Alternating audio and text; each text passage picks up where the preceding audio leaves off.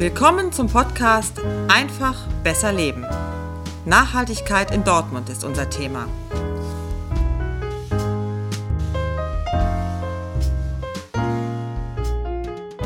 Rund 80 Prozent der Weltbevölkerung werden 2050 in Städten leben.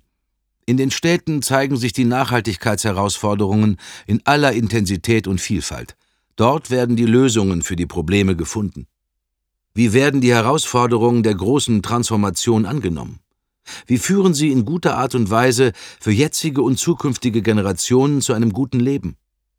Das zeigt das Projekt Wege zur Nachhaltigkeit auf.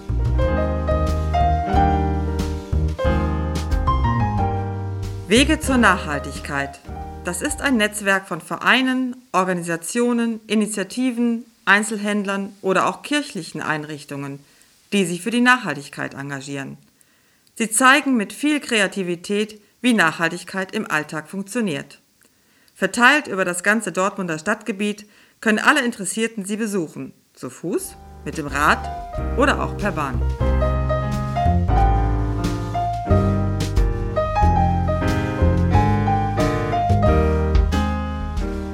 Hier ein Beispiel dafür, wie Nachhaltigkeit in Dortmund gelebt wird. Wir besuchen Andrea von der Heid in ihrem Bekleidungsgeschäft Fair bleiben. So, wir sind hier in einem Kleidungsgeschäft in Dortmund. Ich sehe Herren- und Damenkleidung um mich herum. Fair bleiben, so heißt dieses Geschäft. Ich bin im Gespräch mit Andrea von der Heid, die dieses Geschäft gehört. Andrea, was war deine Motivation bei den Wegen zur Nachhaltigkeit mitzumachen?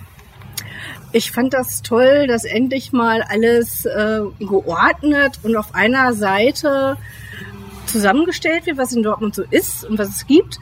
Ähm, und dass man sagt, ja, okay, ich weiß jetzt nicht wo und ich laufe sowieso mal durch die Gegend und möchte eigentlich neue Wege kennenlernen und äh, ich weiß nicht wohin und dann kann ich da einfach mal gucken auf die Webseite und kann mir einen Weg aussuchen und entdecke dann was ganz Tolles, nicht nur Dortmund, wie schön Dortmund ist, sondern äh, was Dortmund auch an Vielfalt zu bieten hat, weil da sind so viele unterschiedliche Sachen dabei. Ähm, dass es einfach toll ist. Man entdeckt so viel, auch ich habe so viel entdeckt, was ich gar nicht vorher wusste. Ähm, und ich lebe ja schon seit 50 Jahren hier in Dortmund. Ja. Ja. Du sagst, du bist Dortmunderin, du bist in dieser Stadt groß geworden. Wie stellst du dir jetzt vor, wie in zehn Jahren, also in 2030, Dortmund unter Nachhaltigkeitsgesichtspunkten sich entwickelt hat? Ich hoffe, es wird genauso gut werden wie bisher, weil Dortmund entwickelt sich wirklich gut. Es ist nur so, ähm, dass die meisten Dortmunder eigentlich gar nicht wissen, was in ihrer Stadt da ist. Und da ist Wege zur Nachhaltigkeit schon mal ein guter Anlaufpunkt. Ähm, es kommen aber immer neue Start-ups dazu. Leute sagen so, ja, ich möchte das was ändern. Ob es jetzt durch die Pandemie ist, ob der Future, Friends for Future ist äh, man will einfach was tun, man will auch was unterstützen. Und man sagte, ich will immer nicht den großen Konsum jetzt machen, sondern äh, ich gucke jetzt mal und mach was. Ähm, viele Leute fangen jetzt auch an, klein anzufangen, bei mir einfach mit einer Unterhose oder ein paar Socken anzufangen und sagen so, ja, ich guck mal, was das ist. Äh, und entdecken dann so, oh, ein tolles Tragegefühl. Aber es geht auch in anderen Sachen. Also, wir mal, Bio ist nicht unbedingt teuer. Es gibt auch preiswerte Lebensmittel, sage ich jetzt mal. Die haben auch immer eine Reduziertecke da, was äh, kurz vorm Ablauf ist, sage ich jetzt mal. Da kann man dann auch mit einsteigen. Also es gibt viele Möglichkeiten und daher glaube ich schon, dass dort man sich da super entwickeln wird. Mhm. Und äh, dass wir nicht alleine da sind, sondern äh, ganz viele andere Geschäfte da sind. Okay. Wenn dir vorstellst, heute, jetzt schon, käme die gute Fee und sagt, du hast drei Wünsche frei für deine Stadt. Deutsche Meisterschaft ist klar, das wünschen wir uns ja immer. Aber jetzt unter dem Begriff der Nachhaltigkeit.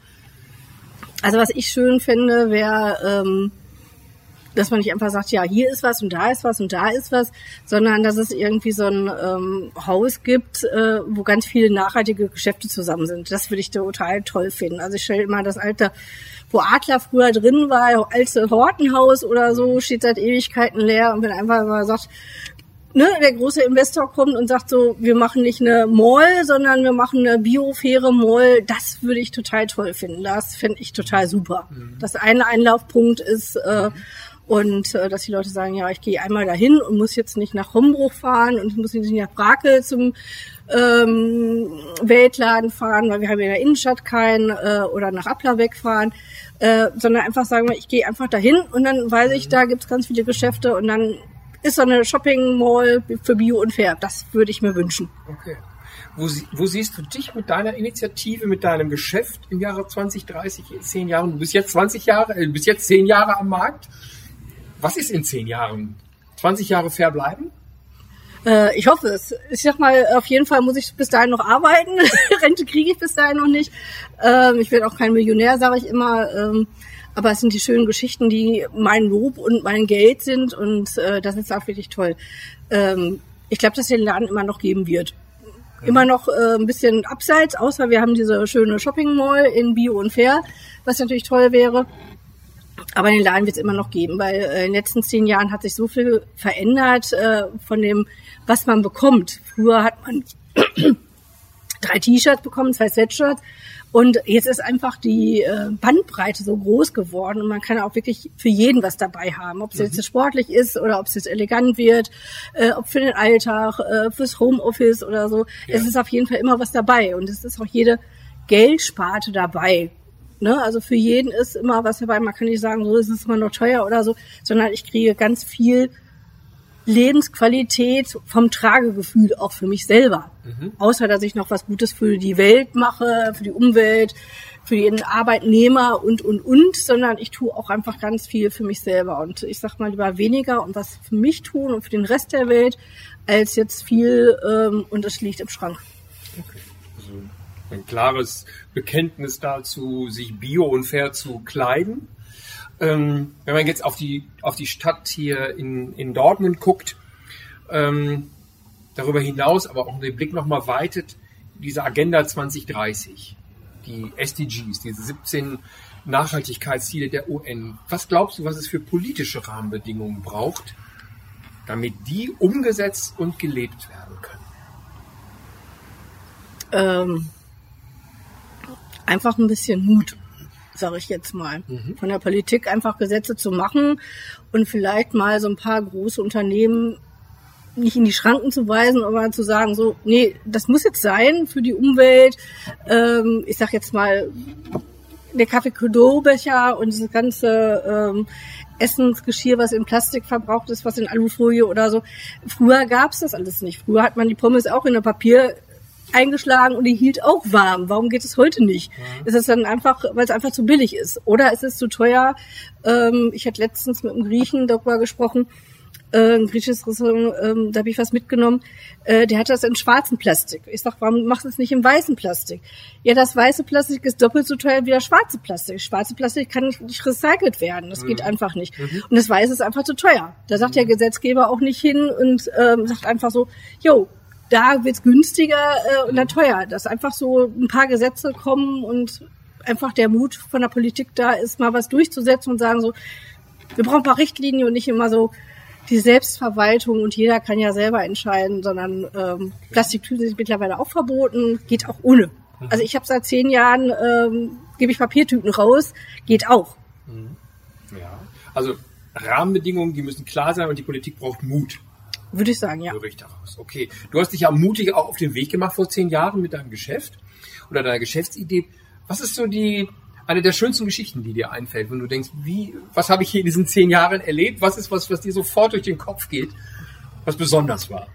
Was besonders war, ähm, ich bin jetzt zehn Jahre dabei. Ähm, eine Frau war als Kundin da, irgendwann kam ein Mann als Kunde und irgendwann kamen die beiden mal zusammen dann war es ein Pärchen und irgendwann äh, wurde geheiratet, irgendwann wurde sie schwanger und mittlerweile ist der Kleine sieben Jahre alt, äh, diese Geschichten mitzuerleben. Ja. Ne? Einfach so sagen, so ja, das habe ich erlebt, das habe ich und dass ich ähm, von vielen auch höre, dass ich ein Teil deren Leben bin die haben auch Geschichten mit mir oder die sagen ja. so, da haben sie mich gut beraten, das finde ich toll, das habe ich mal bei ihnen gekauft, das habe ich immer noch, äh, wissen sie da und da. Das ist so schön. Das ist so diese ganzen Geschichten, die so drumherum sind. Das finde ich so einfach so toll. Die Kunden sind ein Teil meines Lebens und ich bin ein Teil ihres Lebens und das finde ich einfach ähm, schön. Das gibt es heute, finde ich sehr selten. Wunderbare Schlussworte. Vielen Dank für dieses Interview. Ich danke euch auch. Wer mehr wissen will, geht einfach auf www.wegezurnachhaltigkeit.de. Tschüss, bis zum nächsten Mal.